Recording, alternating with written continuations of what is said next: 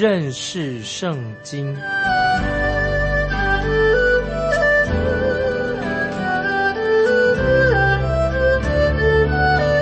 认识上帝的话，把上帝的话带到全世界。本节目是由认识圣经机构和环球广播电台联合制作，欢迎收听。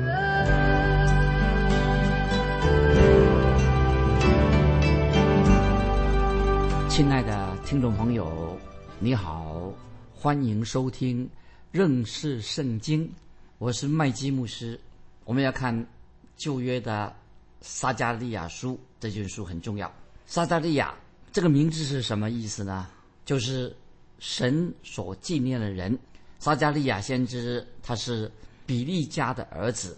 比利家是什么意思呢？比利家就是神祝福的意思。先知撒加利亚的父亲是益多的儿子。益多是什么意思呢？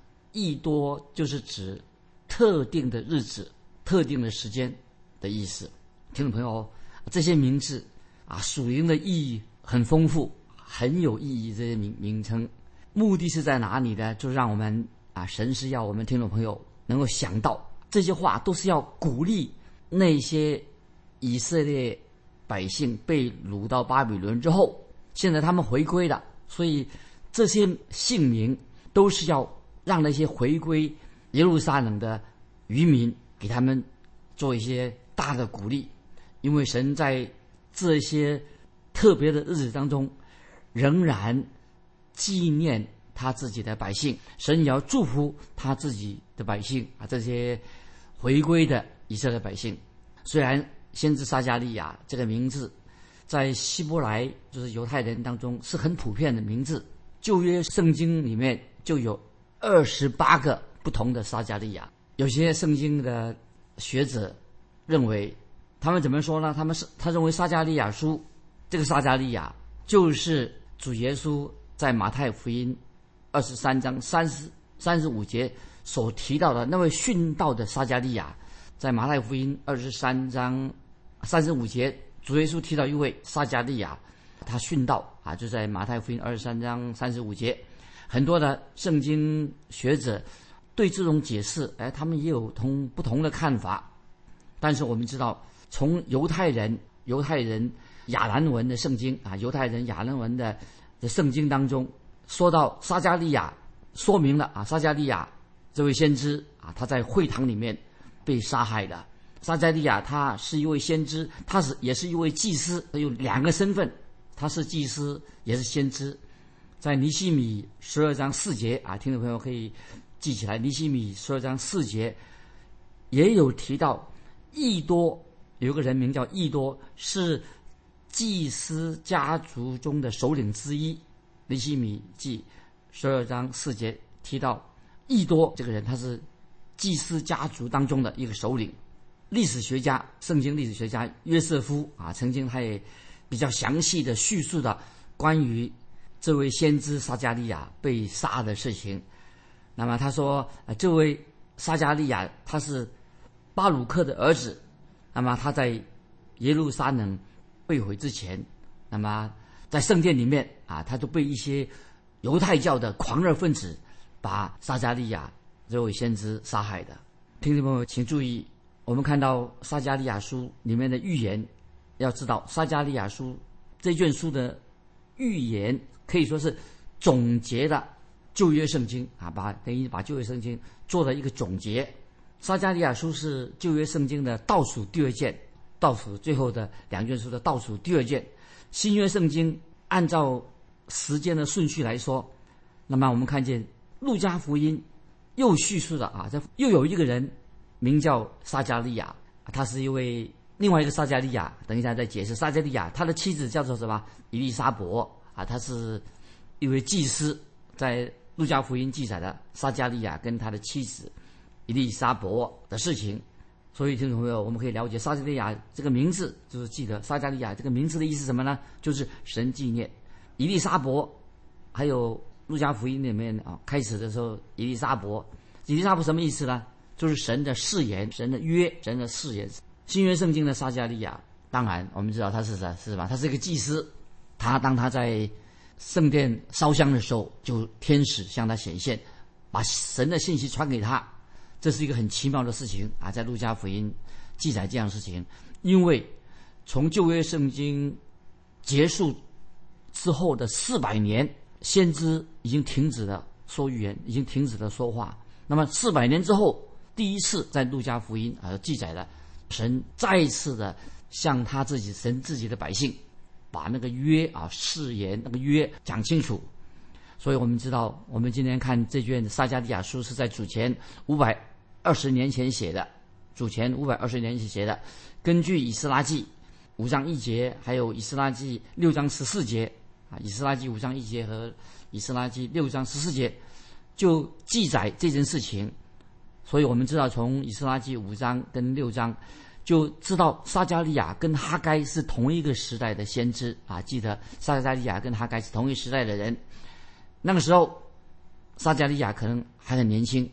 记得撒加利亚书，他这卷书啊有很有意义，关于他的启示有特很多特别的地方。在书里面，在撒加利亚先知这个先知书里面的意象。跟但以理书、跟以西结书启示的这种意象啊，很相似。但以理跟以西结他们都出生在什么地方呢？出生在以色列国。但是，虽然他们出生在以色列国，但是他们都是在以色列国之外，在以色列国之外。注意，他们虽然生在但以理跟以西结都生在以色列这个国家里面，但是他们在哪里说语言呢？但他们却流亡到以色列国之外。写下神给他们的预言。那么撒加利亚他是生在以色列地之外，生在外邦，不是生在本国以色列，生在外邦。他出生撒加利亚出生在巴比伦运河的南方，可是他却在以色列这个地方，在以色列这个地方写下撒加利亚书的预言。所以我们看到，当但以理跟以西结先知。还有约翰，他们在写预言的时候，他们这三个先知啊，他们都是在不在以色列写的，是在以色列土地地图之外写的。但是，先知撒加利亚跟以西结、约翰还有但以理这几个先知不一样，他写这个意象，神给他启示的意象的时候，在哪里写的？就是在以色列当地写的。当时我们知道，在以色列这个地方，他们已经亡国了。是很沮丧，以色列百姓很沮丧啊！那是黑暗的日子，这些他们这些以色列渔民啊，从外邦回来的这些以色列渔民，他们心心里面的以色列人呐，都很灰心丧胆。确实是撒加利亚先知啊，他看到什么圣徒被提到天上的荣耀，以及充满了盼望的意象，所以撒加利亚就在这个以色列百姓这个渔民当中哈，向他们说话，那么所看见。圣徒将来被提到天上的荣耀，以及蛮有盼望的，讲到这些意象，我们也知道，撒加利亚他所说的预言是关于什么？是关于弥撒亚的预言，关于救主耶稣再来的预言。所以撒加利亚书这先知比其他的小先知书，他说关于弥撒亚救主再来的预言写的很多，比其他的先知书多。因此，撒加利亚书啊，听众朋友？很重要啊，所以。撒加利亚书啊，我们知道这位先知撒加利亚书这位先知跟哈该是同一个时代的人，但是他写的预言跟哈该的风格不一样。显然，撒加利亚跟哈该这两位先知他们是互相认识的，而且他们在同一个时期向同一群以色列百姓说预言，可是他们所说的预言的角度不一样，就像两个不同的人一样。即使他们两个人虽然生在活在同一个时代。也是针对同一群的人说预言，但是他们说预言的内容的方式都不太一样。那我们知道哈该这位先知，我们已经听众朋友已经读过哈该书啊。哈该先知这个人非常脚踏实地，他是先知哈该是一个非常脚踏实地人啊。他实际的去衡量他的脚步啊，他踏在这个这个地基上，建殿的地基上，很实际的去看。可是撒加利亚先知呢？哎，他是一个梦想家。哦，他在梦中看到十个意象，所以他很会做梦啊。他是一个梦想家，所以他有意象。那么我们说就是这样说，撒加利亚他有意象，哈该先知呢，他人是非常脚踏实地的。这两个人同在一个时期，针对同样的人，面对同样的问题，传达了神给他们的信息。感谢神，今天撒加利亚这位先知啊，先知书还撒加利亚书，仍然对我们听众朋友说话。今天我们这个时代也需要有这两种人，这两种人，他们可以彼此的配合。那么我们需要一些真正的脚踏实地的、很务实的、务实的人。但是我们教会里面也需要有一些人啊，他有有理想、有意向的人。这是这两种人呢，一起来配搭。因为只光光有梦想啊啊，说有一些梦想，这个很危险。所以那些梦想家往往他们都不太实际。但是一些太实际的人，比如说啊，这个人做事情啊，中规中矩，太实际了，但是他又缺少了意向啊。所以听众朋友，给听众朋友做个参考。所以这两种人能够合在一起，就是一个完美的结合。一个有意向的人跟一个脚踏实地人呢，结合起来，那么就是一个完美的组合啊！这是我个人的看法。那接下来我们继续介绍撒加利亚书。撒加利亚书前面六章跟弥撒亚就救主，跟弥撒亚就是救主的意思。弥撒亚救主以及千禧年啊，千禧年有关系啊。所以撒加利亚前六章是讲到救主弥撒亚的再来，以及跟千禧年有关系。那么这一段一到六章的经文啊，记载了先知撒加利亚在晚上他就一年看到几个异象，看到十个异象。我想那个晚上真是一个奇妙的晚上，竟然撒加利亚先知一个晚上啊看到十个异象。我们看一章一节啊，撒加利亚书一章一节，大力乌王第二年八月，耶和华的话临到益多的孙子比利家的儿子。先知撒加利亚，这是一章一节。撒加利亚说一章一节说，那说什么？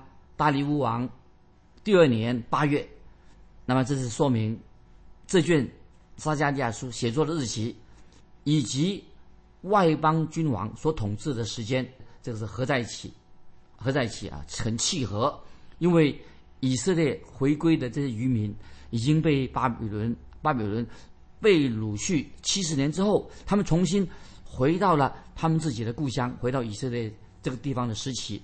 那么这个时候，啊，我们知道，在历史上，北国以色列跟南国犹大国两个这个国家啊，北国南国都亡国了。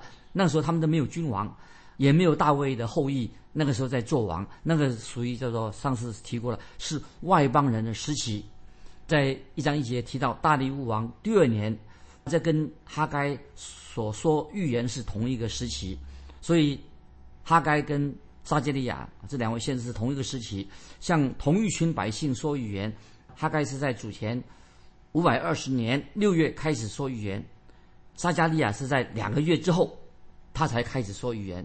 所以神在借由九月、十月、十二月、九月、十月、十二月，让先知哈该说预言。那么在十一月，神上。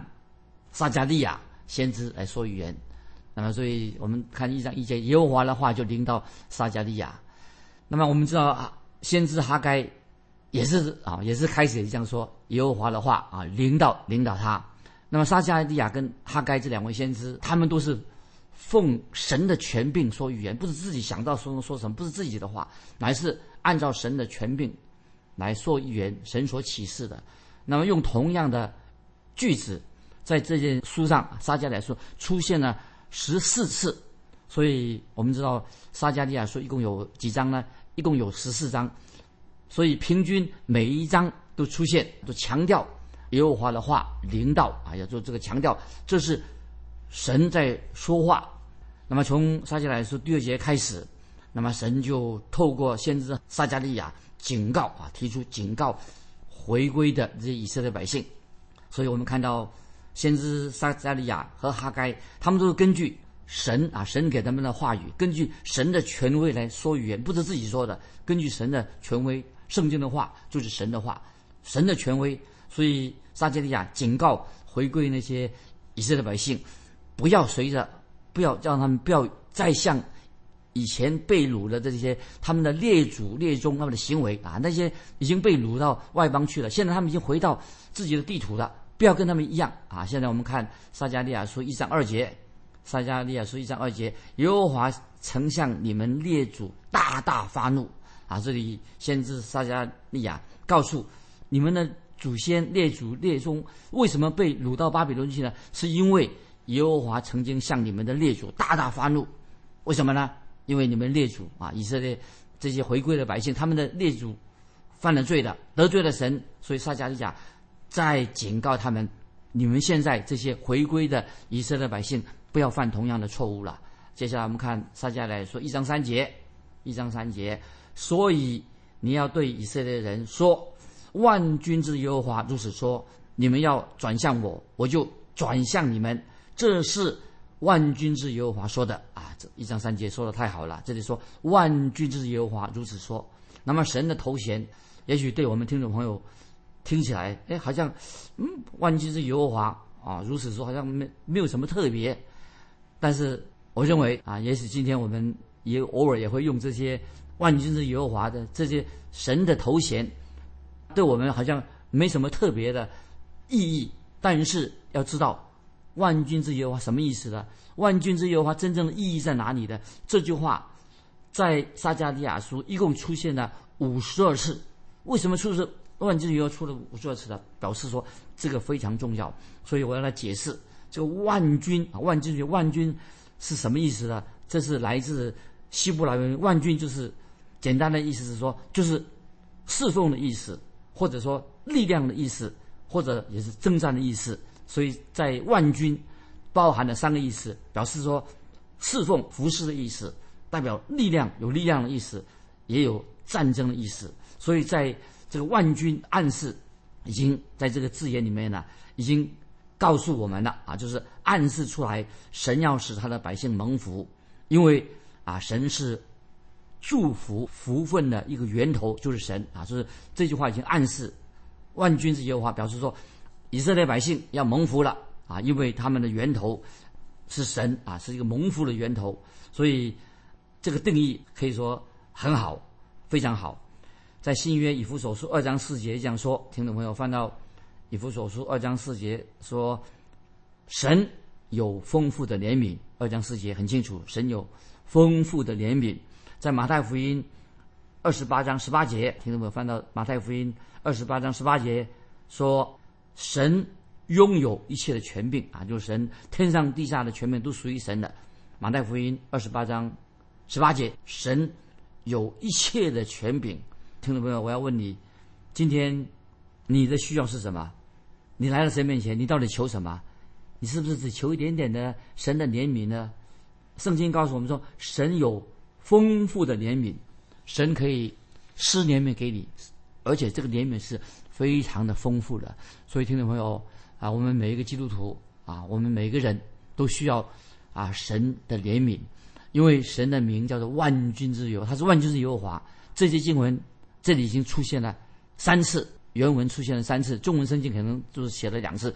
他是万军之耶和华，所以在一章第四节、第六节又出现了，又出现了，很重要。万军之耶和华。那么接下来我们看第二节怎么说呢？他说：“你们要转向我，我就第三节在第三节，你们要转向我，我就转向你们。”这是万军之耶和华说的。听众朋友，你看，神向以色列百姓。说的很清楚，你们转向我，我就转向你们。神向这些以色列百姓广施丰富的怜悯啊！接下来我们继续看撒迦利亚书一章四节，一章四节，不要效法你们列祖从前的先知，呼叫他们说：“万军之耶和华如此说，你们要回头离开你们的恶道恶行。”他们却不听，也不顺从我。这是耶和华说的，好，把撒迦利亚书一章四节再念一遍，很重要。不要效法你们列祖从前的先知，呼叫他们说：“万军之耶和华就是说，你们要回头离开你们的恶道恶行。”他们却不听，也不顺从。这是耶和华说的。那么神给之前的以色列百姓这警告非常清楚，也很实际，不能说他们不知道。神已经说了。我差遣先知对你们列祖说话，他们却不留心听。